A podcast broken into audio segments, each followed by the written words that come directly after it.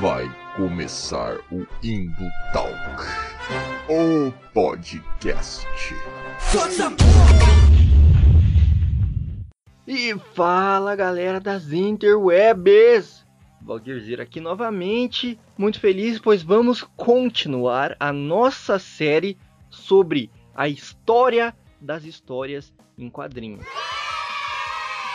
Isso mesmo, uma série que eu comecei no final do ano passado, então dei uma pausa e agora finalmente vamos poder continuá-la, né? No primeiro episódio eu falei aqui com vocês sobre a origem dessa mídia, desde lá os primórdios, os avanços tecnológicos que levaram à criação dessa forma de arte, dessa mídia, até o nascimento do gênero super-herói, que é o mais proeminente, pelo menos no mercado dos Estados Unidos ali, vamos colocar assim, que é o mainstream, que é o que domina tudo. E aí eu falei nesse primeiro episódio até a origem do Comics Code, essa censura que emburreceu os quadrinhos, que como eu disse lá, é o que eu enxergo como o primeiro momento de ruptura, né, nessa história, que claro, de novo, não é linear, mas eu enxergo aí esse primeiro momento de ruptura. E aí no segundo episódio, nós saltamos para os anos 80 com a invasão britânica, né? Até ali a origem da Vertigo, mais ou menos, né? Já é anos 90, eu acho, no final desse episódio. E caso você não tenha escutado esses episódios anteriores, né? O que precede ao que a gente vai falar hoje, ou se você perdeu o fio da meada aí, volta lá e escuta, cara, esses dois primeiros episódios dessa série marota, porque eu acho que tá legal, tá bacaninha, tá bacanudos. E agora chegamos ao derradeiro fim dessa série. Afinal, se você se lembra dos episódios anteriores, desde o começo eu falei que gostaria de fazer esta série em três episódios. Não um, não dois, não quatro, não cinco, mas Três episódios. E finalmente chegamos nos finalmente com o terceiro episódio. Eu acho que o que eu tinha para falar no primeiro episódio eu falei no primeiro episódio, o que eu tinha para falar no segundo episódio eu falei no segundo episódio, e aqui eu vou encerrar o meu raciocínio que eu tinha quando eu comecei essa série.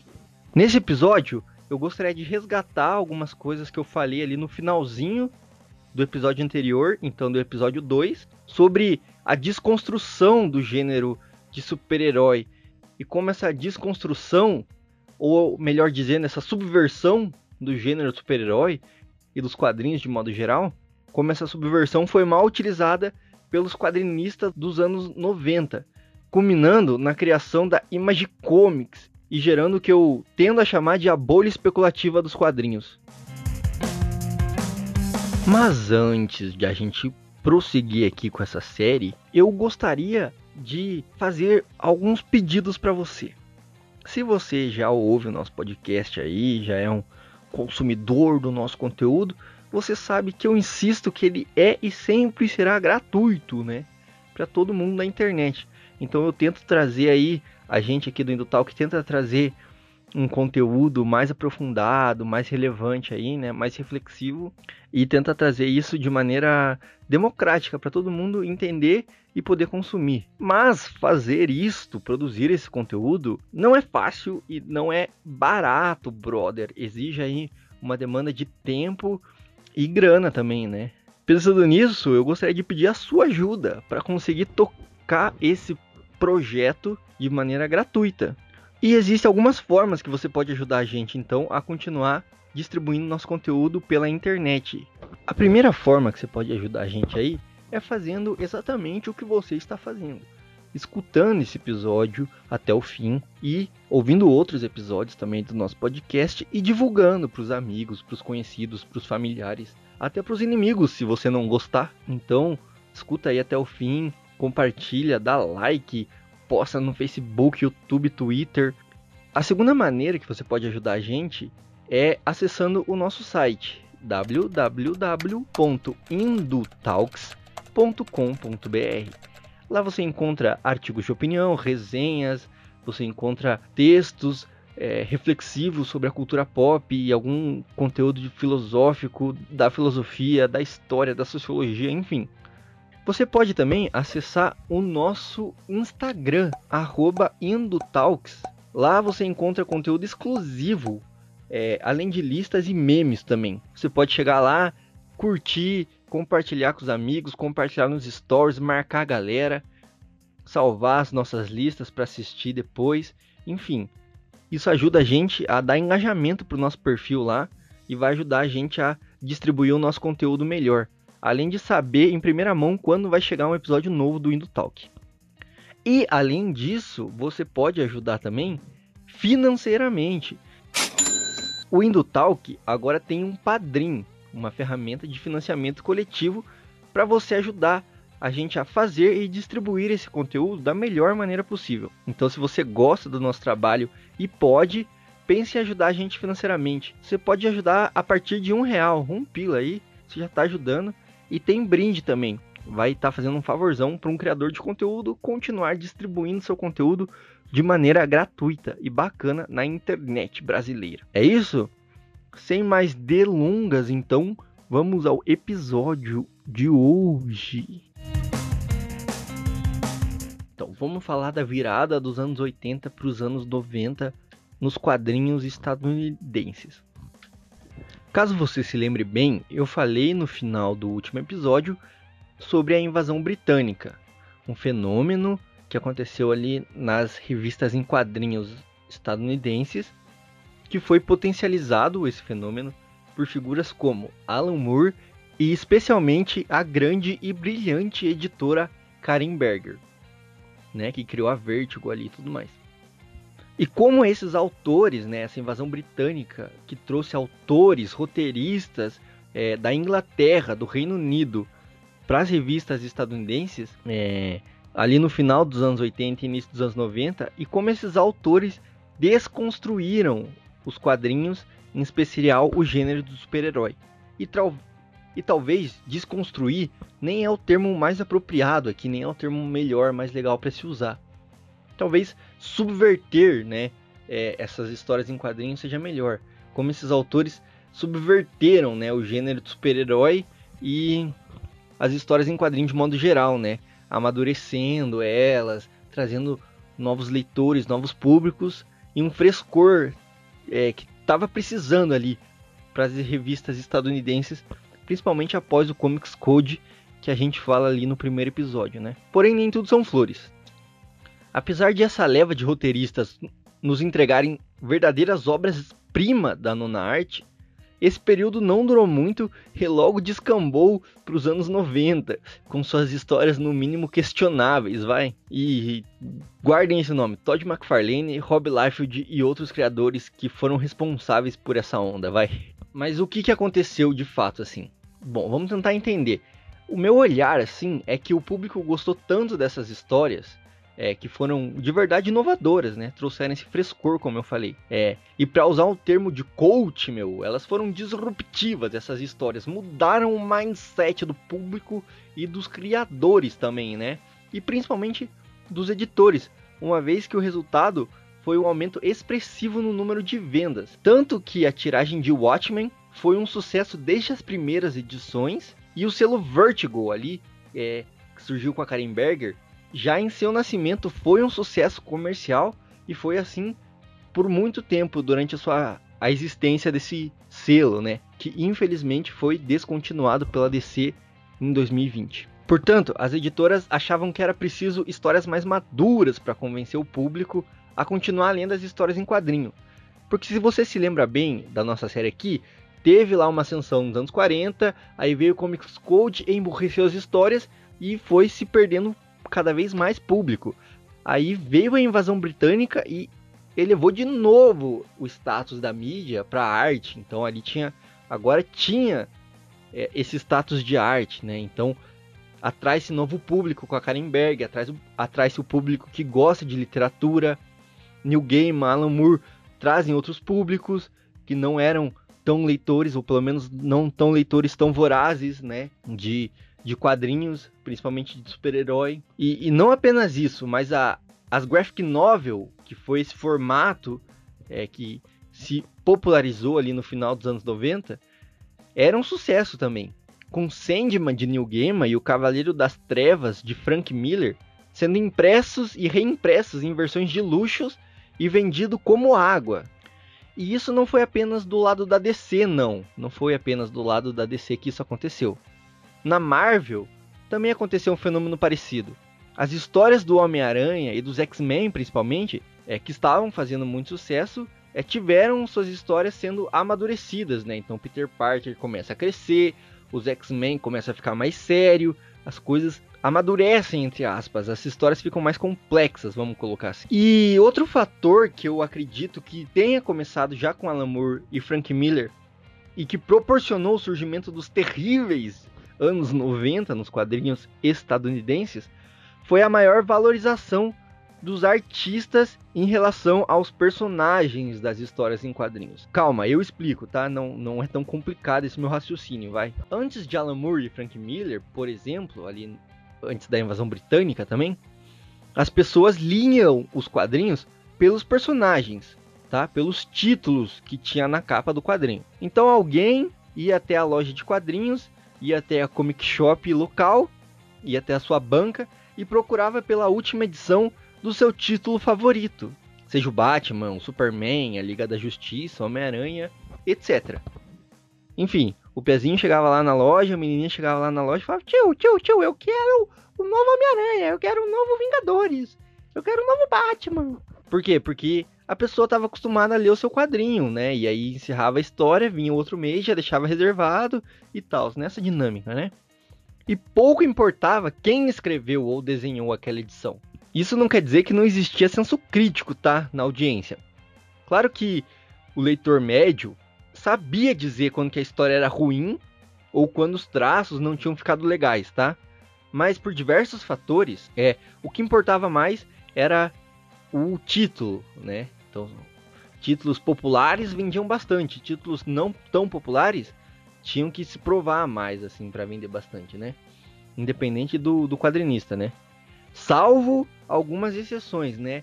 Como Stan Lee e Jack Kirby, né? Salvo essas exceções assim que já vinham desde o começo sendo é, nomes que despontavam, né? Ali que as pessoas conheciam. É, isso mudou com o Moore e a posterior invasão britânica. Agora tudo que levava o nome do Alan Moore, do Grant Morrison ou do Neil Gaiman, por exemplo, vendia que nem água independente de que história se tratasse ou de que personagem estampasse a capa da HQ. Isso porque havia uma confiança do público nesses nomes. Então, isso proporcionou que o Alan Moore pudesse escrever tanto a história do Monstro do Pântano, que era um personagem totalmente lá do B da DC, tá? Desconhecido, até o Batman, até criar personagens totalmente novos do zero, né, como o Watchmen e proporcionou também o Alan Moore chegar e fazer Sandman, que era um personagem totalmente novo, que ninguém conhecia, tinha um nome que lembrava um personagem bem esquecido da DC, mas era totalmente novo e mesmo assim vendia, né? E aí tudo que levava o nome desses caras, a galera botava uma fé, falava: "Ah, não, pode comprar isso aí que é bom, eu garanto". E do lado da Casa das Ideias, né, da Marvel, o mesmo fenômeno se repete, só que dessa vez com os desenhistas. E talvez, talvez, não sei, talvez aí more um dos problemas, né? Mas essa nova geração de desenhistas que estava chegando na, na, na, Marvel nessa época, né? Foi, acho que uma das primeiras que cresceu lendo quadrinho mesmo. Eles já começaram a trabalhar sendo fã da mídia, porque desde então é, os profissionais vinham de outras áreas, né? Vinham do jornalismo, vinham do design para trabalhar nos quadrinhos. E aí ali até os anos 80, pelo menos 70, 80, essa mídia já estava bem estabelecida. Então esses caras que eu citei ali no começo, como o Jim Lee, o Rob Liefeld e o Todd McFarlane, já cresceram lendo, consumindo esse conteúdo. E aí decidem entrar uh, para esse ramo, né? Fazer quadrinhos mesmo. Então, como eu disse, nomes como Jim Lee, Rob Liefeld e Todd McFarlane serão grandes destaques desse período. Os caras já eram muito fãs de quadrinhos, até que no final dos anos 80 são contratados pela Marvel primeiro para cargos de assistente, né, para cargos menores. Então, eles vão auxiliar com as cores ou a arte final até darem uma chance deles desenharem as próprias revistas, né? Dar um título para eles desenharem propriamente, né? Mostrarem seus traços. O Jim Lee começou com trabalhos pequenos até assumir alguns títulos dos X-Men, onde conseguiu seu maior destaque, chegando a co-criar ao lado de Chris Claremont outro nome importante dessa época, o mutante Gambit. Então o mutante Gambit hoje é bem famoso, tem até série da Netflix, né, o Gambit da rainha. Não, não, não. Mas o Gambit, que é um personagem favorito de muitos fãs dos X-Men, é, foi criado ali pelo Jim Lee nessa época, né? Junto com Chris Claremont. O Rob Liefeld, por sua vez, começou também com trabalhos pequenos e side stories para DC, né? Foi fazer historinhas curtinhas para DC até ser contratado pela Marvel, né? Ali para cargos assistentes também, onde foi crescendo e ganhando cada vez mais destaque, até comandar a arte dos títulos dos Novos Mutantes e posteriormente criar a sua própria equipe de mutantes, a X-Force, além de criar o personagem Deadpool. Então se você tá felizão aí, é que o Kevin Feige já confirmou que o Deadpool vai estar tá no universo Marvel dos cinemas, e vai poder encontrar o Homem-Aranha e os Vingadores, você deve tudo isso ao Rob Liefeld, que criou o personagem. Mas talvez não deva tanto assim, porque as histórias não eram tão boas também no começo. E por fim, temos Todd McFarlane, que também começou com trabalhos menores até ter a sua própria história do Homem-Aranha, escrita e desenhada por ele, cara. Olha aí a responsa. Mas já falamos dele. Então guardem esses três nomes, esses três caras, ao lado de outros como Mark Silvestre, Wills Portácio, Jim Valentino e Eric Larsen vão redefinir as histórias em quadrinhos nesse período e vão chacoalhar o mercado editorial.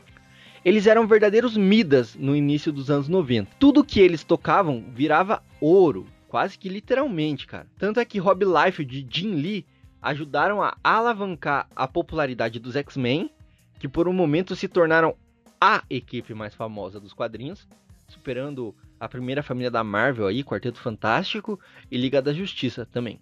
E o Todd McFarlane, por sua vez, elevou o status do Homem-Aranha, que já era alto, a um dos heróis mais populares de todos os tempos. Se o se o Stan Lee criou um herói popularíssimo, o Todd McFarlane é um dos responsáveis por transformá-lo em o herói. E o sucesso com a Marvel foi tão grande que, de acordo com o site comicroom.com, das 50 HQs mais vendidas em 91, apenas 5 não são quadrinhos da Marvel, sendo títulos que pertencem à DC. Ou seja, a Marvel abocanhou 45 títulos mais vendidos em 1991, graças a esses caras, vistos que os quadrinhos que eles escreviam e desenhavam estava no topo das listas. Aliás, que as 10 primeiras posições, apenas um é da DC, que é o Robin, e o resto é tudo título desses caras aí, desses sete que eu citei. E X-Force número 1, com arte do Rob Liefeld,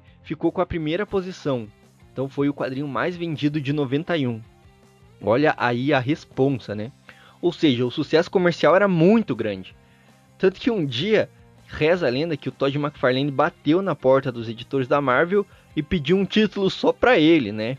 Diz que ele tava puto já com o editor enchendo o saco, com o roteirista mandando ele mudar o desenho, né? E tudo mais.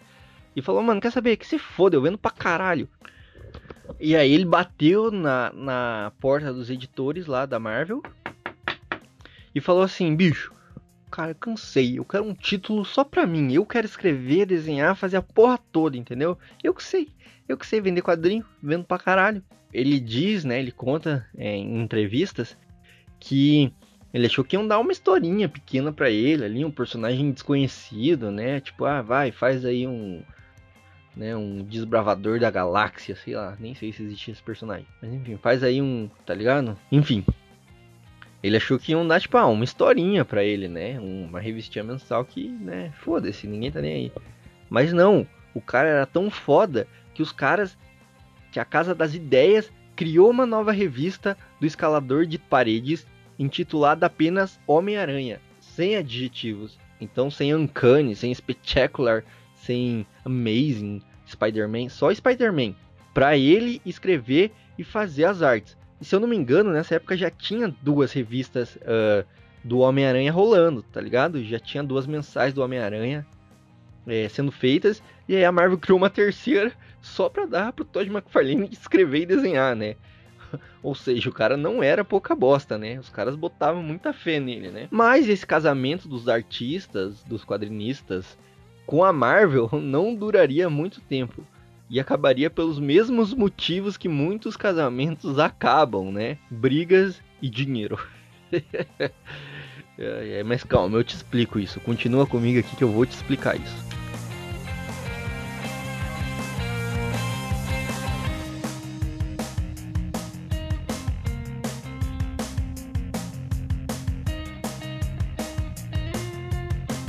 Então vamos falar da criação da Image Comics.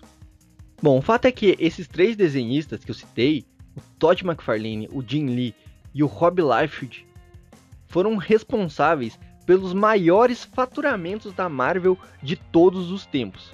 E eu não estou exagerando. A primeira edição da HQ do Homem-Aranha, escrita e desenhada pelo Todd McFarlane, que eu acabei de te contar a história aí, vendeu nada menos que 2,5 milhões de cópias. E eu não estou falando de dólares, estou falando de 2,5 milhões de cópias de revistas vendidas.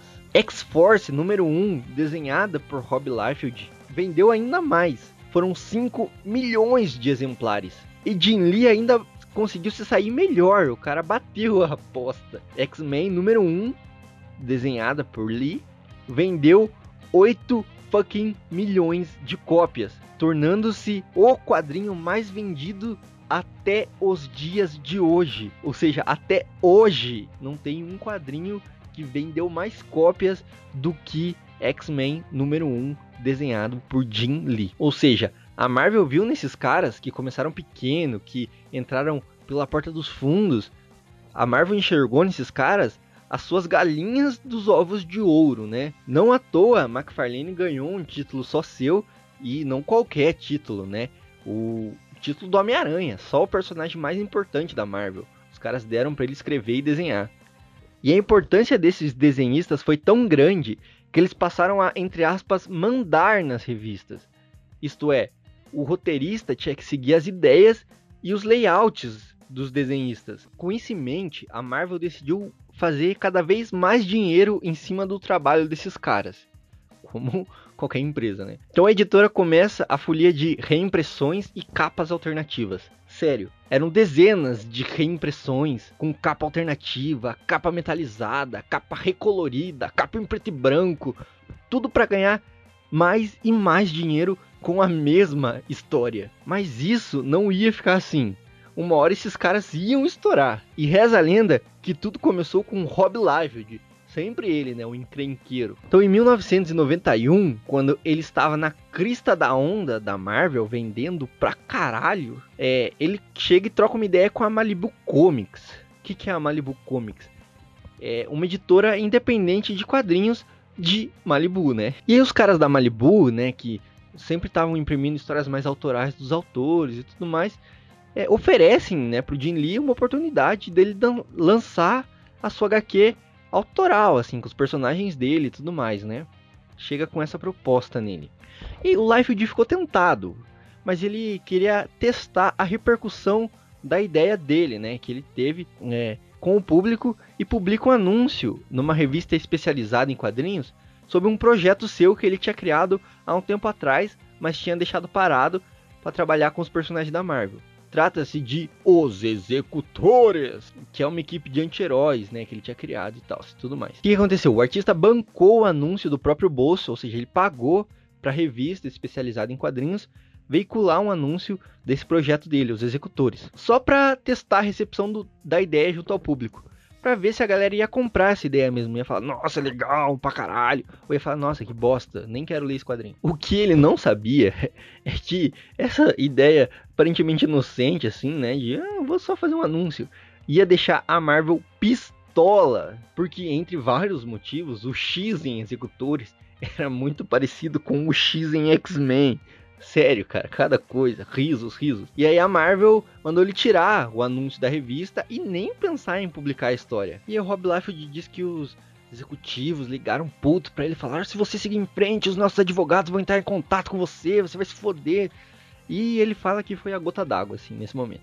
Isso porque os desenhistas já estavam insatisfeitos, não só com o modo como eram tratados pela companhia, mas também com os roteiros e com as regras empresariais, que eles não podiam fazer isso, não podiam fazer aquilo, tinha que desenhar assim, assado. Além, é claro, de não serem os donos das suas propriedades. Portanto, eles não ganhavam um centavo com o merchandising, a publicidade que seus personagens faziam, né? E aí, diante desse cenário, assim, o Rob Life, já desacorçoado, foi conversar com o Jim Valentino, que eu citei ali mais pra frente, dizendo que queria criar quadrinhos autorais, né, com personagens próprios e tal, mas a Marvel impossibilitava isso, né?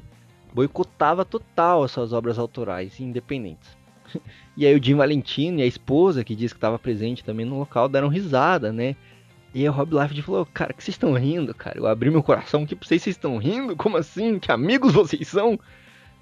e aí eles falaram que, que não, que eles também tinham muito vontade de fazer é, quadrinhos independentes há algum tempo, mas não estavam conseguindo também. E aí o Eric Larson, que ouviu tudo, falou, cara, eu também, eu também queria fazer um quadrinho independente aí, mas o mercado não deixa, não sei o que, né? E aí que entra o grande rebelde, o grande agitador Todd McFarlane.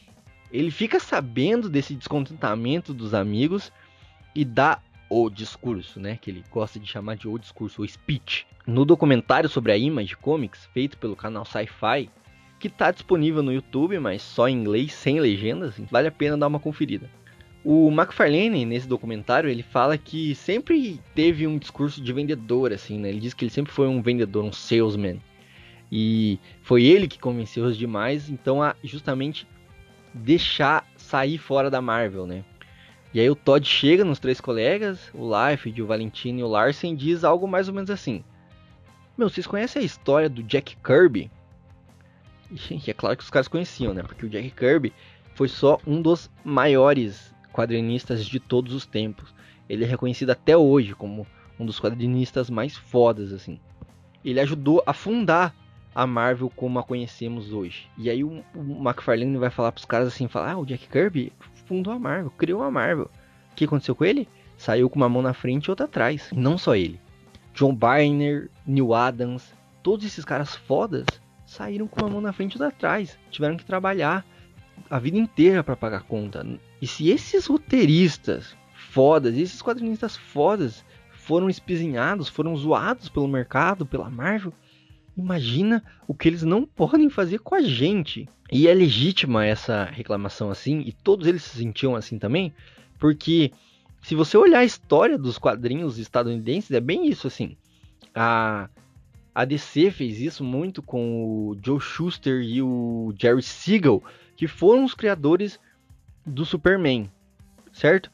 Mas a história conta que esses caras não ganhavam um puto com é, toda a propaganda, a publicidade e as adaptações que eram feitas desse personagem. A DC pagou para esses caras é o salário normal, mas assim não dividiu os direitos autorais com esses caras assim. E isso é uma questão muito complicada assim, porque aí esse personagem acabava indo parar em filmes, acabava indo parar em séries, em rádio novelas, animações e não só em adaptações, mas em muitos produtos licenciáveis, né? Então, desde action figures até caderno, até toalha de banho, enfim, os mais diversos produtos que você pode imaginar, tinha lá o S estampado, né?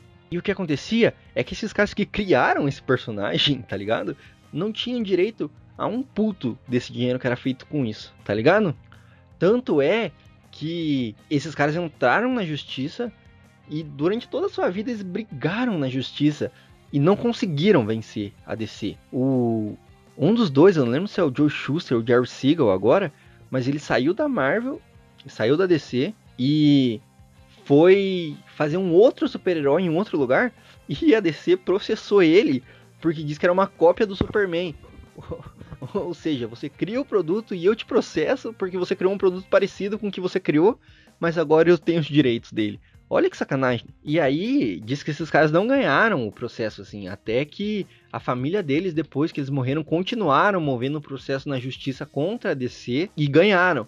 Então é por isso que hoje em dia, se você pegar uma revista do Superman é, e abrir ali na onde tem o título, não na capa, mas na onde a página que aparece o título ali no começo da história, você vai ver Superman é propriedade da DC Comics, criado por Jerry Siegel e Joe Shuster em uma ação com a família desses caras. Alguma coisa assim vai estar escrito, tá ligado? Porque a justiça determinou que tenha essas letrinhas para que toda vez que apareça o Superman, a DC pague para a família desses caras os royalties devidos, né? Então esses caras trabalharam a vida inteira para DC, criaram é, heróis que fizeram muito dinheiro para DC e não morreram pobres, né? A míngua, mas tipo não viram um puto dessas coisas. E se você se lembra do segundo episódio dessa série, você vai se lembrar que foi justamente isso que fez com que Alan Moore saísse do mercado mainstream de quadrinhos.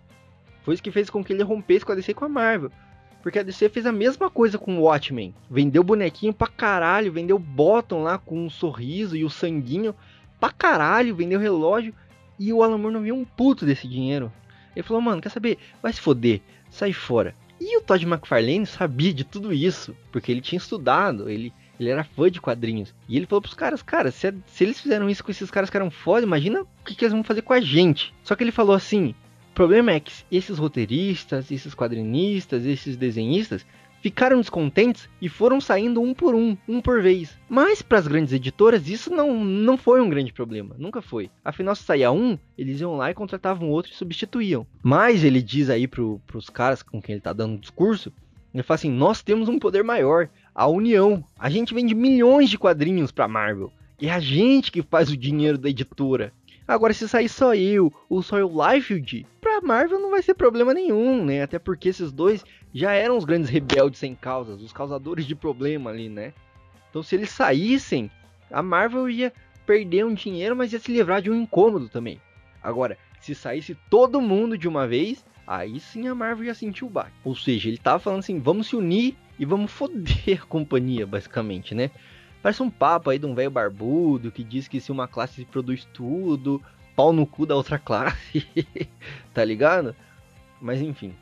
E após esse discurso, né, do McFarlane, todo empolgado, todo inflamado, é, ele sugeriu que todos eles saíssem da Marvel e fundassem a própria editora de quadrinhos, para que eles não ficassem refém desse mercado editorial fudido e pudessem criar os personagens, fazer o que quiser, entendeu? E realmente ver o fruto do trabalho deles é, voltando para eles, né, de forma de dinheiro mesmo. E aí os três, o Life, o Jim Valentino e o Silvestre, aceitaram na hora. Eles falaram: "Cara, isso aí, vamos sair fora". Mas o Todd McFarlane queria mais, ele era ambicioso. Então ele encontrou aí o Mark Silvestre e o Luiz Portácio, que também vendiam pra caralho pra Marvel, é, e, e falou assim, cara, vamos sair fora. E os caras, ah, não sei, não sei. Até que o Mark Silvestre e o Will falaram: Vamos. Então ele convenceu aí. Então era ele, o Rob Liefeld, o Valentino e o Eric Larsen. E agora tinha o Mark Silvestre e o Will. Ele sabia que ele podia ir além. Então o Todd McFarlane mirou na cabeça. Esses caras vendiam bastante para Marvel, vendia. Mas o McFarlane queria o medalhão de ouro, ele queria o top. Ele sabia que a saída dos seis seria um grande baque para Marvel, mas eventualmente eles poderiam ser substituídos. Além do mais, como eu falei ali, ele e o Liefeld eram os bad boys, né, dentro da editora.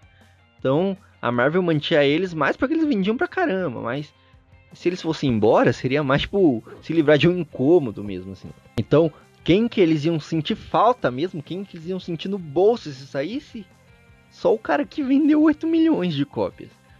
E foi com esse cara que o McFarlane foi falar. Ele conversou com o Jim Lee, que era o cara que mais vendia, além do mais era o que menos dava trabalho para editora também. Nesse documentário da Sci-Fi que eu citei aí, o McFarlane diz que nesse período os caras conheciam o Jim Lee como o, o escoteiro, o garoto da igreja, né? O church boy, ele vai falar, o Scott boy, né? O escoteiro, o bom moço, que seguia as regras, baixava a cabeça desenhava seus quadrinhos e ia embora. E aí o McFarlane diz que ele vai, se prepara todo para fazer um baita discurso para convencer o Jim Lee. E aí ele fala com o Jim Lee e o Jim Lee na hora fala: Meu, é isso aí, vamos. Ele prontamente aceita o convite. O McFarlane assume que achou que seria mais difícil de convencer o colega, mas o, o, o Lee topou de cara, assim, né? Foi até uma surpresa para ele. Então estava feito. Os sete grandes, os sete maiores vendedores de quadrinhos da Marvel iam sair fora. Com tudo pronto, a base decide abandonar o barco da Marvel juntos e fundaram a Image, a Image Comics, né?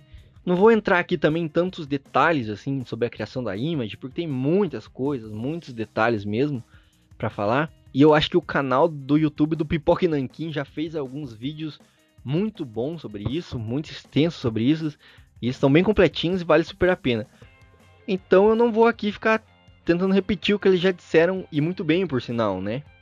Eu vou recomendar que você vá ao canal deles e assista esses vídeos. Mas a história de como eles pediram demissão é interessante de contar, né? E eu vou contar. Então a história de como eles saíram da Marvel é mais ou menos o seguinte. Diz que o Todd McFarlane reuniu os amigos e marcou uma reunião com os chefões da Marvel, né? E aí no dia e na hora marcado foi todo mundo até o escritório da editora em Nova York. Chegando lá, começa que os chefões acharam que era uma reunião só com o McFarlane. E aí chegou os sete juntos, chegou aquela banga de galera tudo junto, assim, né? E aí diz que no começo da reunião, o McFarlane começa a dar o discurso e não para e não deixa mais ninguém falar. Ele descarrega, ele fala assim: vocês exploram a gente, vocês vêm dando opinião idiota sobre nossas histórias e não sei o que.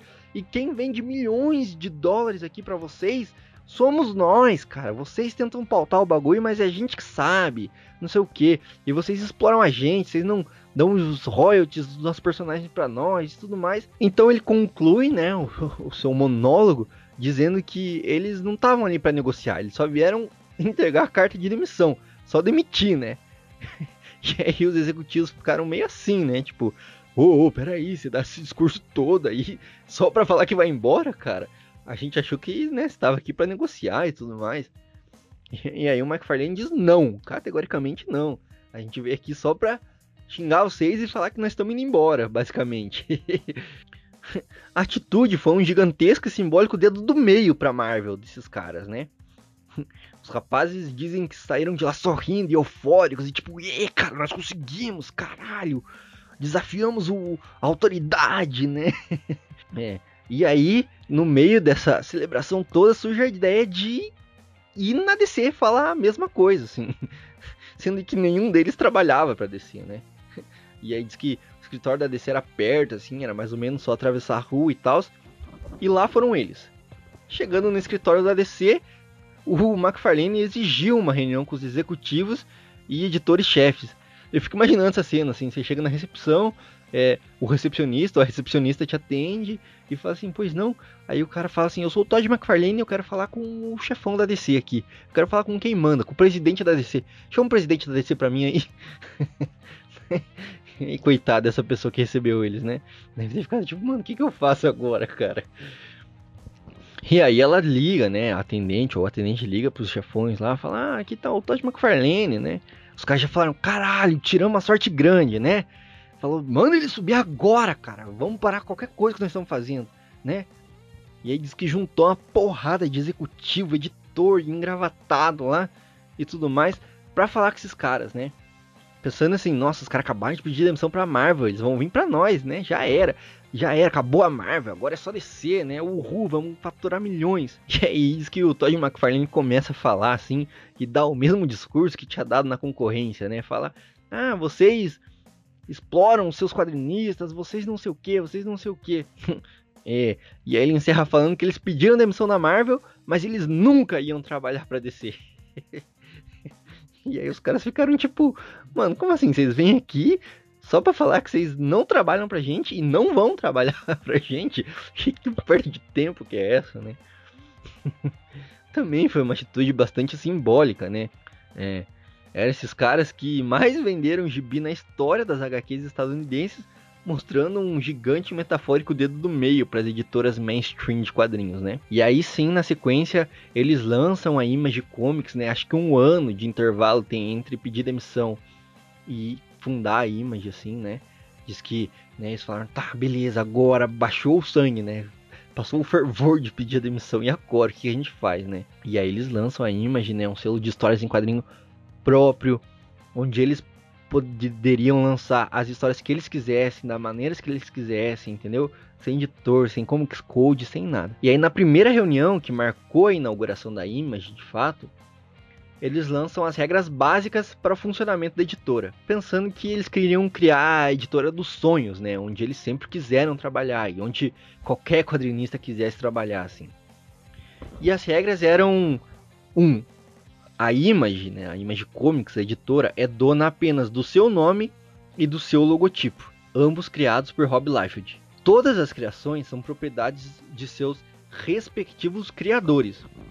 Ou seja, quem ia ganhar os royalties de merchandising, de marketing, de adapta adaptação, além de licenciáveis, né? Não eram editores, sim os quadrinistas, os criadores. A proposta era inovadora, pois era o oposto da praticada no mercado naquele momento, né? Conforme eu falei aí, né, dos casos paradigmáticos que eu citei anteriormente. Funcionou por um momento, vai, esse bagulho aí de não deter direito autoral e tudo mais, né? Mas depois deu, deu briga já. É, se você pesquisar aí, você vai ver a treta do New Gaiman com o McFarlane aí, que o New Gaiman saiu brigado, né? Por conta de um personagem que ele criou lá, a Angela, que ele criou nas histórias em quadrinhos do Spawn, né? Que é propriedade do McFarlane. E aí o contrato com a Image era que quem cria o personagem fica com o direito, né? E aí o Neil Gaiman criou a Angela dentro da história do, do Spawn e diz que o, que o McFarlane não dava os direitos lá, os royalties desse personagem pro Neil Gaiman. E, cara, rolou uma treta que tava rolando até ano passado, assim, nessa treta aí. E a segunda regra desse encontro que eles saíram é que cada autor teria seu próprio selo e nenhum dos autores poderia influenciar ou interferir no trabalho dos outros estúdios. Todos seriam independentes para criar seu próprio universo com suas próprias histórias e seus próprios personagens. Ou seja, ninguém podia ficar dando pitaco no do outro, assim, tipo, ah lá, o cara fez aquele que bosta, né? Que lixo de história. Não, foda-se. O, o selo é dele, ele vai fazer o que ele quiser. E, e, acabou. É, foram basicamente essas duas regras. Foi uma reunião bem objetiva, bem direta, né? É, então seria isso aí mais, né? A editora seria esse grande guarda-chuva que publica as histórias e ganharia um pequeno percentual das vendas só para se manter, né? Só para ter dinheiro em caixa para conseguir continuar imprimindo e publicando e distribuindo as histórias, né? que foi mais uma prática disruptiva, né? Mais uma prática inovadora, porque geralmente a editora ficava com todo o lucro e pagava, né, uma parte pequena para o criador, né, para os quadrinistas no caso. E aí com tudo pronto, cada criativo, cada criador, cada um deles é, tratou de preparar o seu próprio estúdio, né? Então a saber foi o Todd McFarlane criou a McFarlane Productions, só um pouco egomaníaco, né? que é onde ele lançou o Spawn, né, que foi a principal criação de toda a sua vida, assim, né, até hoje, né. Depois o Todd McFarlane criou a McFarlane Toys também, que vende licenciáveis do Spawn e dos personagens dele. O Rob Liefeld criou a Extremes Studios, Extremes Studios. O cara gosta do X, né? Extremes Executores. Foi um nome chocante, vai. Como toda a criação do Liefeld. Por lá ele lançou Young Blood entre outras obras. Posteriormente, o Rob renomeou o seu uh, estúdio para Awesome Comics, saiu de Streams e foi para Awesome, né? E, e aí ele deixou a Marvel, né? Por diferenças criativas e por tretas, né? Que atrasava demais as entregas lá, ficava meses sem lançar quadrinhos, né? E aí fudia todo o caixa da editora lá e os caras brigaram, né? Até que ele saiu fora. O Eric Larsen é, criou a Highbrow Entertainment, que foi o lar de sua principal criação, a Savage, o Savage Dragon. Aí o Jim Valentino criou a Shadowline, mas ele não conseguiu focar muito na criação, né? Porque ele foi escolhido para ser tipo o, diretor executivo ali, né? O CEO do da Image, né? Então ele acabou tendo que ficar mais tipo na parte administrativa da Image do que geral, necessariamente criando suas próprias paradas assim. E claro, resolvendo a briga desses caras, né? Que cada um era mais egomaníaco que o outro. E aí, geralmente rolava treta ali, uma tensão entre eles. E o Jim Valentino tinha que ficar botando panos quentes para tudo funcionar. A princípio, o Mark Silvestre e o Jim Lee criaram um estúdio em conjunto, a Roma de Studios. Porém, as coisas não funcionaram e cada um queria também fazer sua própria parada, assim. Então eles se separaram e cada um criou o seu próprio estúdio, né? O Mark Silvestre criou a Topcount Productions, onde lançou Darkness, é, que foi a principal, e outras propriedades também. E aí o Jim Lee criou a Wildstorm Productions, onde criou séries como Wildcat Stormwatch. E esse estúdio é bem polêmico, né? Porque quando os caras saíram assim, eles saíram tretados. Eles falaram: nós nunca mais vamos trabalhar para nenhuma editora mainstream de quadrinhos. E aí o Jim Lee, cara, que tinha um contato com o Alan falou: Ó, oh, você não quer vir fazer um bagulho é, autoral, independente aqui com a gente? Aí o Alan falou: Pô, é legal. Eu não gosto muito de trabalhar com quadrinhos estadunidenses, porque os caras são muito chatos, né? Muito editor logrando a gente e tal. E o cara falou: Não, aqui a imagem é totalmente diferente, né? Você cria sua parada, ninguém te enche o saco. E o dinheiro vai para você, mano, das suas criações, olha que beleza. Aí o, o Alan Moore falou: Beleza, eu vou, eu vou. E aí lá ele lança o, o selo ABC, né? American Best Comics, é, que é uma homenagem aos quadrinhos da Era de Ouro. E até por lá que ele lança é, a Liga Extraordinária, que é uma HQ muito boa. A gente fala bastante no, no nosso site lá. A gente tem alto conteúdo sobre é, a Liga Extraordinária. E aí o, o Alan Moore começa a trabalhar pro Jim Lee na Wildstorm. E aí o Jim Lee vende o bagulho sem falar para ninguém, vende a Wildstorm pra descer, cara, tá ligado? E aí todo mundo da Image ficou puto com, com o Jim Lee e tal, e o próprio Alan Moore falou, mano, você é um filho da puta, cara. Você vendeu pra descer, que sabia que eu tava tritado com a DC, e vendeu. Eu só não vou sair agora, porque eu assumi um compromisso aqui, né? Vou foder de, é, colorista, vou foder desenhista, vou foder todo mundo que tá trabalhando na minha HQ aqui e tal. E acho que ele tava precisando de grana também nesse período, né? Então ele não saiu na hora, mas ele terminou lá as paradinhas que ele tava fazendo lá com a ABC, né, para Wildstorm e vazou, não, não, não renovou o contrato, não criou mais nada para para Wildstorm, né? Sem falar que o Jim Lee e o Rob Liefeld depois voltaram para trabalhar na, na Marvel, né? Para fazer histórias com a Marvel. Então a galera ficou puta com eles. E por fim, o Wills Portácio acabou tendo que voltar para o seu país natal, a Filipinas, devido a uma doença na família. Então ele saiu fora da Marvel, tal, ajudou a, a coisar, mas acabou não se tornando sócio fundador da Image. Então ele não tem um estúdio aqui nesse momento, né? E, e, foi isso, assim. A proposta era mais ser um lugar que fosse confortável para esses artistas trabalharem do que necessariamente revolucionar o mercado, como alguns apontam, assim. Mas eles chacoalharam o mercado, sim, isso é inegável, né? Então eu acho assim, tipo, foi mais do que tipo uma parada assim, tipo, ah, uma parada rebelde, uma parada, eu quero fazer minha história e acabou-se, do que necessariamente, tipo, ah, vocês são vilões, nós somos os mocinhos e vamos destruir esse mercado aqui tóxico, né? Foi mais não. Vamos sair, vamos colocar mais um player no mercado aí, né? Vamos abrir nossa startup. E claro que o sucesso foi muito grande, né? Logo no começo eles foram tratados como rockstar dos quadrinhos, cara. Muito mais do que o Alan Moore foi lá na sua época, né? Como eu comentei no episódio 2 também. Esses caras fizeram um sucesso de verdade com a Image, né? Quando eu digo de verdade é a ponto deles serem chamados para programas de TV, né? Programas de auditório na TV. O Rob Live chegou a fazer é, campanha para Calvin Klein, né?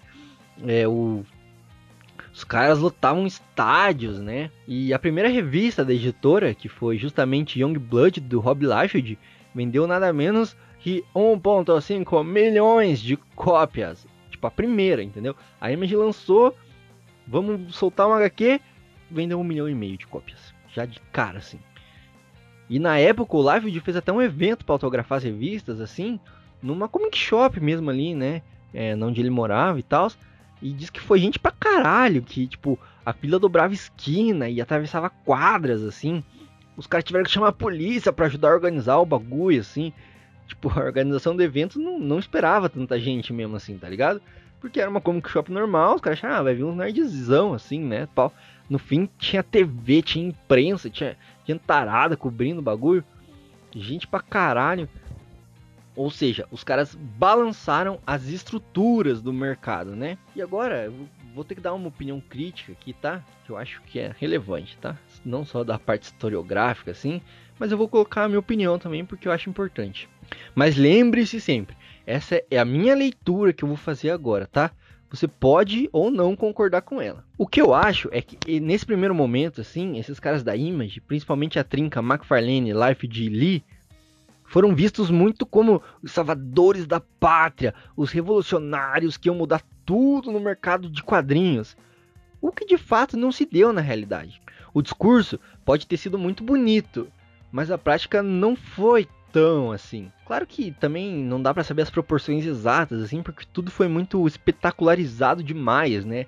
Teve muita mídia, teve muita treta, então fica difícil saber as reais intenções de cada um. Porém, ao que parece, num primeiro momento, pode até ser que eles quiseram mudar radicalmente as coisas. Tipo, criar uma editora que fosse realmente democrática com os quadrinistas e tudo mais, que não explorasse os funcionários, né? Mas na prática o que eles fizeram foi só mais uma companhia, só mais uma editora, sabe? Eventualmente, claro, o lucro passou a ser importante a ponto de haver brigas e rachas internos, com o Liefeld saindo fora, o McFarlane querendo assumir o controle de tudo e o Jim Lee vendendo seu estúdio, como eu mencionei, para DC Comics, né? Então aquilo que começou como um movimento revolucionário, no fim se transformou só mais, em mais uma empresa, entendeu? Que faz quadrinho ali. Enfim, essa é a minha análise, a leitura que eu fiz, tá?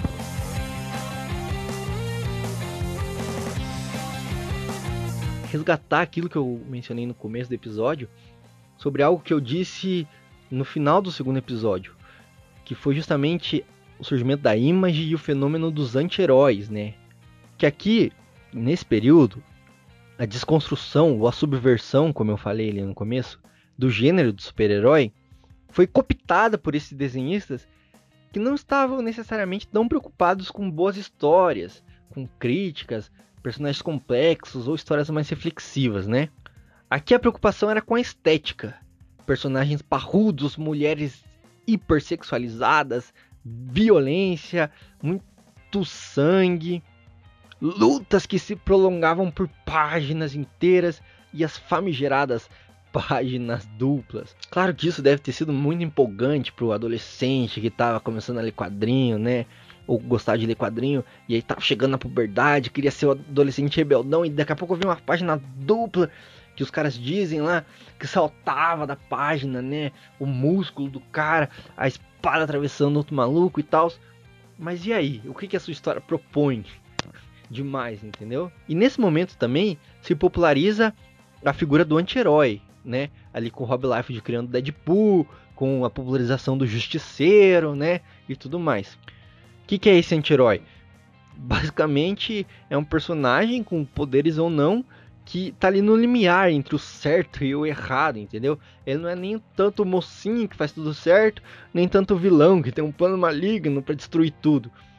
Ele é o cara que luta pelas próprias, pelos próprios interesses, assim, basicamente, né? Então o justiceiro ali é o cara que só quer vingança pela família dele, em vez de procurar é, um tratamento psicológico, profissional ali, uma ajuda competente, ele acha que o certo é pegar armas e sair matando todo mundo que infringe a lei, né? Ou pelo menos todo mundo que é pobre infringe a lei, né? Porque o rei do crime ele nunca mata, né?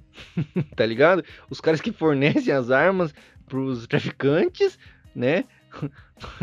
tá ligado? O dono da Taurus, né? Que deve infringir um monte de lei, não, não, não sofre ameaça do justiceiro. Mas enfim, né? É, críticas à parte aí, né?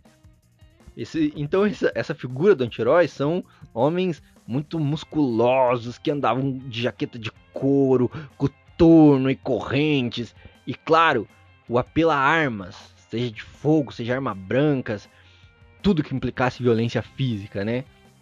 Que de novo, pro adolescente ali dos anos 90, que é roqueiraço, né? Rock Wings e né, tá se descobrindo, querendo ser rebelde contra tudo e contra todos, derrubar o sistema. Vê uns caras assim, né, com umas com umas jaqueta de couro, com uns espinhos, umas correntes, deve ter sido muito hardcore, né? Mas de novo, qual é a motivação desse personagem, o que, que ele se propõe, qual é a crítica e principalmente qual a mensagem que ele tá passando assim. Só a violência pela violência, cara? Isso não resolve porra nenhuma, tá ligado?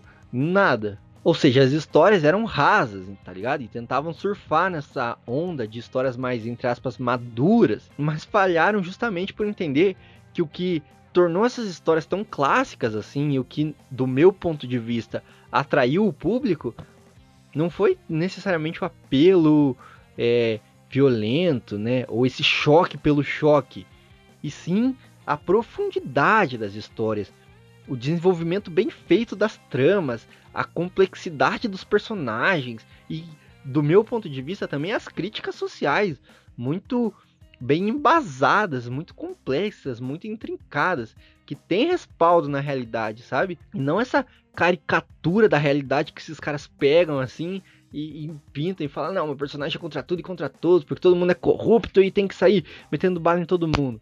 Pô, peraí, cara. A realidade é um pouco mais complexa que tudo isso, entendeu?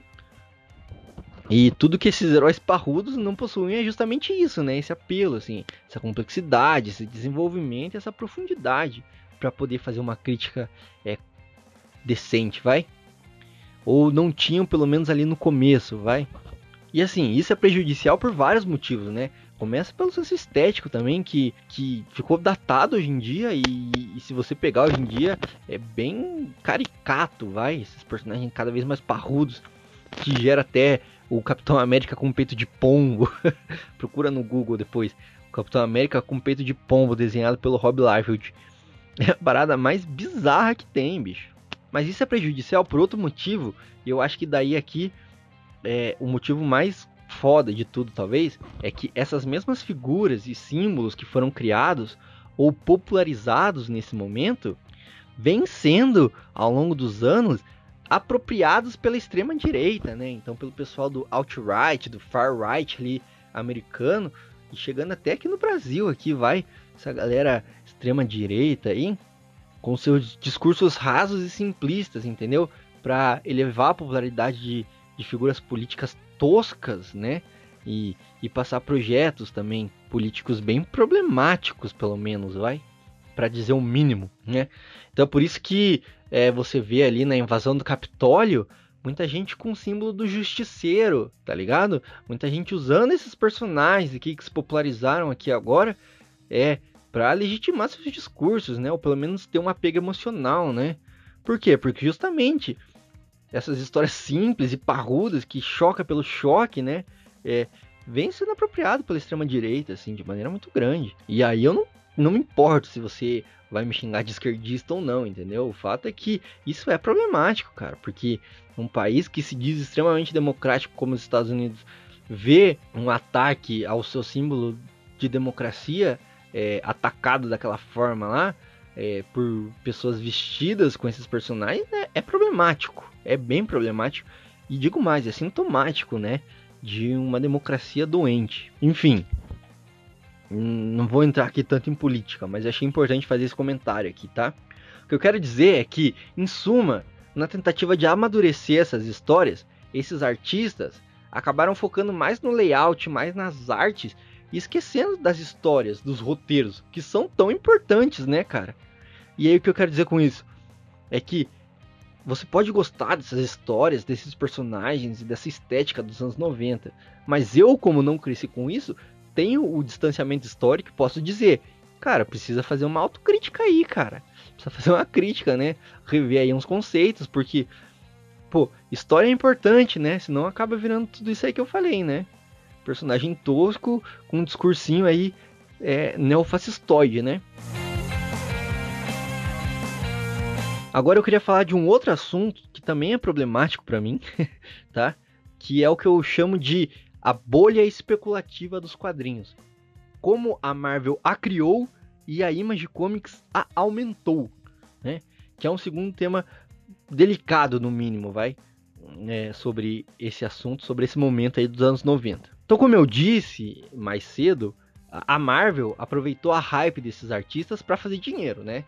Óbvio. Então eles vendiam a mesma revista, a mesma história, com capa alternativa, capa metalizada, capa com outras cores, etc, etc, etc. E isso gerou o quê? O que eu chamo de bolha especulativa dos quadrinhos. Efeito esse que só aumentou quando a Image Comics surgiu. Mas para explicar isso, eu preciso que você entenda, pelo menos o tanto quanto eu entendo, que é tipo bem pouco, o que, que é uma bolha financeira. Uma bolha financeira acontece uh, quando ativos, que são o que, que são ativos? É, ações, bitcoins ou empréstimos hipotecários, ou seja, tudo que é negociado numa bolsa de valores.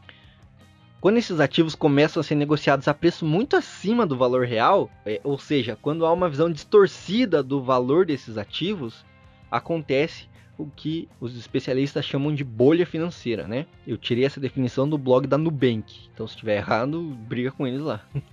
Mas então é isso. Quando começa a se especular muito em cima de um bem ou um ativo nesse caso, né? É, muita gente comprando assim, uma hora vai inflar uma bolha, né? E aí essa bolha vai estourar. E vai estourar deixando muita gente no prejuízo. Inclusive, muito trabalhador, né? Que vai ter o seu meio de emprego cada vez mais sucateado, né? Porque muita gente tava botando muito dinheiro na esperança de ganhar dinheiro com o trabalho dos outros. Quando vê, aquilo nem valia tanto. E aí os caras começam a vender, adoidado. E aí, quando está vendendo, o preço vai lá embaixo da ação. E aí, muitas vezes, empresas quebram e tudo mais. Aconteceu uma parada parecida aí esse tempo aí com a GameStop, né? Depois você pesquisa aí o que aconteceu com a GameStop, a galera do Reddit tentando trollar fundo de investimento. Então o que aconteceu foi que nesse momento muita gente viu edições originais é, de revistas como Action Comics número 1, que foi a primeira é, edição que teve o Superman, ou Detective Comics número 27, que foi a primeira aparição do Batman, é, viu esses exemplares sendo leiloados por preços exorbitantes. Então dezenas de milhares de dólares, cara, tá ligado? E aí muita gente decidiu investir nos quadrinhos da Marvel e da Image, feita por esses caras aí que a gente tá falando nesse episódio. Ou seja, muita gente comprava essas revistas, não apenas para ler ou para colecionar, mas com o intuito de no futuro vender por preços elevados, elevadíssimos, né? tal como aconteceu aí com esses exemplares que eu citei, né? Existem relatos de jovens nos Estados Unidos que pegaram o dinheiro da faculdade, né? Ou seja, tudo que os pais economizaram para colocar o filho numa boa faculdade, para ir para os eventos onde o Life estava é, autografando, para pegar autógrafo de cópias de Youngblood número 1, ou comprar caixas inteiras de Youngblood número 1, ou ir atrás do McFarlane, né? E pegar autógrafo de exemplar de Spawn número 1, né? Então esses caras aí eu chamo de os especuladores dos quadrinhos, né? Porque justamente eles não compravam é, só para ler ou para colecionar, como eu falei, mas como um investimento, né? Para que no futuro é, pudessem vender essas edições por valores astronômicos, né? Então tem aí relatos no YouTube de cara indo na convenção lá, pegar autógrafo e falar isso aqui é minha aposentadoria e mostrar um quadrinho do Rob Liefeld da Image, tá ligado? Mostrar um Youngblood número 1, um Wildcats número 1, assim, falar, isso aqui é minha aposentadoria. Os caras vendiam carro, tá ligado? Hipotecava a casa para comprar os porra dos quadrinhos lá. Mas, se você assistiu o filme de 2007, Diamante de Sangue, com Leonardo DiCaprio e Edmond Rousson, você sabe que na lógica liberal da oferta e da demanda, algo só consegue ser valorizado pelas empresas como raro quando existem poucos exemplares desse bem disponíveis para o consumo, né? Acontece que como havia muitos compradores, ou seja, os caras estavam comprando adoidado o quadrinho, né? Os comic shops é, reservavam muitos, muitos lotes de quadrinhos. E aí tanto a Marvel como a Image, para suprir essa demanda, imprimiam dezenas e milhares de exemplares da mesma revista para continuar lucrando, né? E aí não só isso, né? Fazia a mesma revista, edição é, metalizada, capa colorida, capa preto e branco e tal, né? Então tinha vários, milhares de revistas dessas assim, né? o que por definição é o contrário de raro, né? Se você tem milhões de revistas em quadrinhos, ela não é raro, né? Tá ligado? então veio algo que dava para prever, né? Anunciado, veio o estouro da bolha. Os quadrinhos continuaram com as mesmas histórias e com a mesma arte. O interesse do público no geral foi esfriando e de repente, bum! Aqueles quadrinhos que se vendiam aos milhões simplesmente pararam de vender. E aí, pesquisas feitas depois pelas próprias editoras mostraram que, que quem estava mais comprando era necessariamente o vendedor da comic shop, né? Então era, não era necessariamente o público final que estava comprando pra caralho. Era mais o, as lojas de quadrinhos comprando para tentar suprir essa demanda do que o, o, leitor final mesmo comprando, né? Tanto que no final tinha caixas e mais caixas é, lacradas dos quadrinhos é, nas comic shops, assim, que não conseguiriam se vender depois que esfriou esse interesse do público. Segundo o Wall, os compradores perceberam que não iam conseguir vender suas edições por preços astronômicos Afinal, existiam dezenas de milhares no mercado. Então eles simplesmente pararam de comprar, né? De parar de investir. Afinal é isso, né? Se você está investindo, você está investindo para ganhar dinheiro, né? Para vender essas ações no futuro por um preço maior que você comprou, né? E aí então a galera viu que não ia conseguir e parou de comprar, né? E segundo aí a reportagem do, do site Wall, as vendas de gibis despencaram 70% no mercado americano. E aí a bolha estourou na virada do milênio, né? No fim dos anos 90 e início dos anos 2000. E cara, o baque foi tão grande que nessa época a Marvel quase chegou a declarar falência. A Marvel quase fechou as portas. Só sobreviveu tendo que vender os direitos de seus personagens para grandes estúdios hollywoodianos. Então vendeu aí direitos como é, o do Homem-Aranha para Sony em 99 por apenas 7 milhões. Sério, e se você pensar em orçamento hollywoodiano, 7 milhões é pouco, cara. Hoje em dia tem ator da Marvel que ganha mais que isso. E é por isso que o Teioso sofreu para participar do universo Marvel nos cinemas e os X-Men e Quarteto Fantástico, que pertenciam à Fox, que agora foi comprado pela Disney, ainda não encontraram os Vingadores. Mas isso é um outro papo para uma outra hora, outro momento. E com a Image não foi diferente. Com os sócios fundadores ali vivendo o glamour e a vida louca de celebridade, né? De rockstar dos quadrinhos, com gente atrasando prazo e principalmente entregando as mesmas histórias batidas, repaginadas, o público logo cansou e largou de mão, né? E o estouro da bolha atingiu a Image também, né? Que foi quem expandiu. Tanto que a Image depois teve que passar por uma reestruturação, né? Seríssima para se manter. Abrindo mão aí do, dos anos 90, heróis parrudos, né? Histórias toscas. E curiosamente hoje é a Image é considerada o selo é, que é um dos melhores no cenário indie, independente, né? Então Muitos autores querem trabalhar com a Image mais do que com a Marvel, com a DC. E a Image publica hoje séries aclamadíssimas como The Walking Dead, Saga e The Wicked Plus The Divine. E, só para encerrar então essa divagação, né, teórica aqui, em suma, o que eu quero dizer aqui é que 1. Um, histórias ruins de anti-heróis que se pagam de adultonas, mas são apenas estereótipos reacionários rasos são toscas. Essas histórias são toscas e não se sustentam por muito tempo. E dois, a lógica liberal da especulação destrói tudo que toca. Por isso que ter mais casas sem gente do que gente sem casa, e mesmo assim ter pessoas dormindo na rua para o metro quadrado do Leblon ficar mais caro e Playboy ganhar mais dinheiro com especulação imobiliária, é o ato mais imbecil e desumano. E se você quer ter uma prova de de, da imbecilidade da especulação, é só ver o que aconteceu aí quando um bando, um bando de gente do Reddit resolveu trollar um fundo de ação imobiliária e os caras ficaram putos, assim. É, era isso, tá? Era isso. Eu sou esquerdista. Podem me xingar. Mas só para encerrar, eu gostaria de explicar que eu não detesto esse início da Image Comics, nem odeio os anti-heróis por si só. O problema são essas histórias fracas e rasas. São esses estereótipos que não entenderam essa subversão ali dos anos 80 e usaram isso para criar ícones que foram apropriados por essa direita imbecil. Como eu falei no primeiro episódio, eu sou um adolescente dos anos 2000 e não cresci propriamente lendo quadrinhos, muito menos esses da Image que foram um sucesso, né? É, e tem esse apego emocional. E essa paixão por quadrinhos surgiu só mais tarde na minha vida. Se você quer saber, volta lá no primeiro episódio e descobre. Então, eu talvez não tenha esse apego emocional e as memórias afetivas das pessoas que cresceram com esses personagens.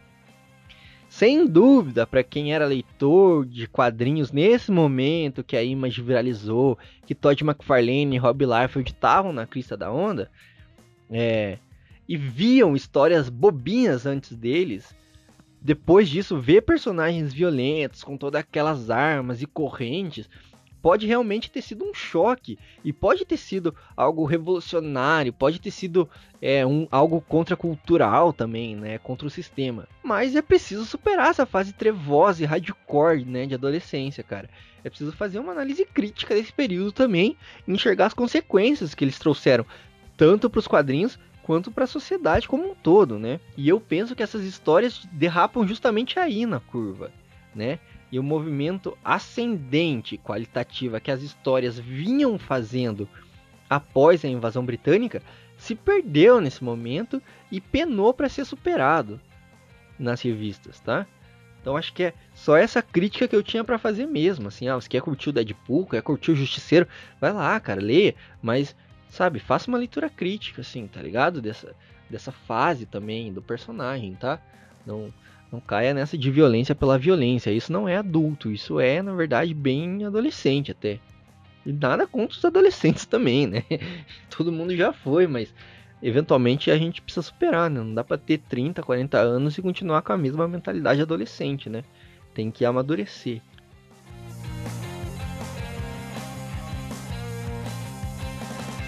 Muito obrigado para você que ouviu esta bagaça até o seu final.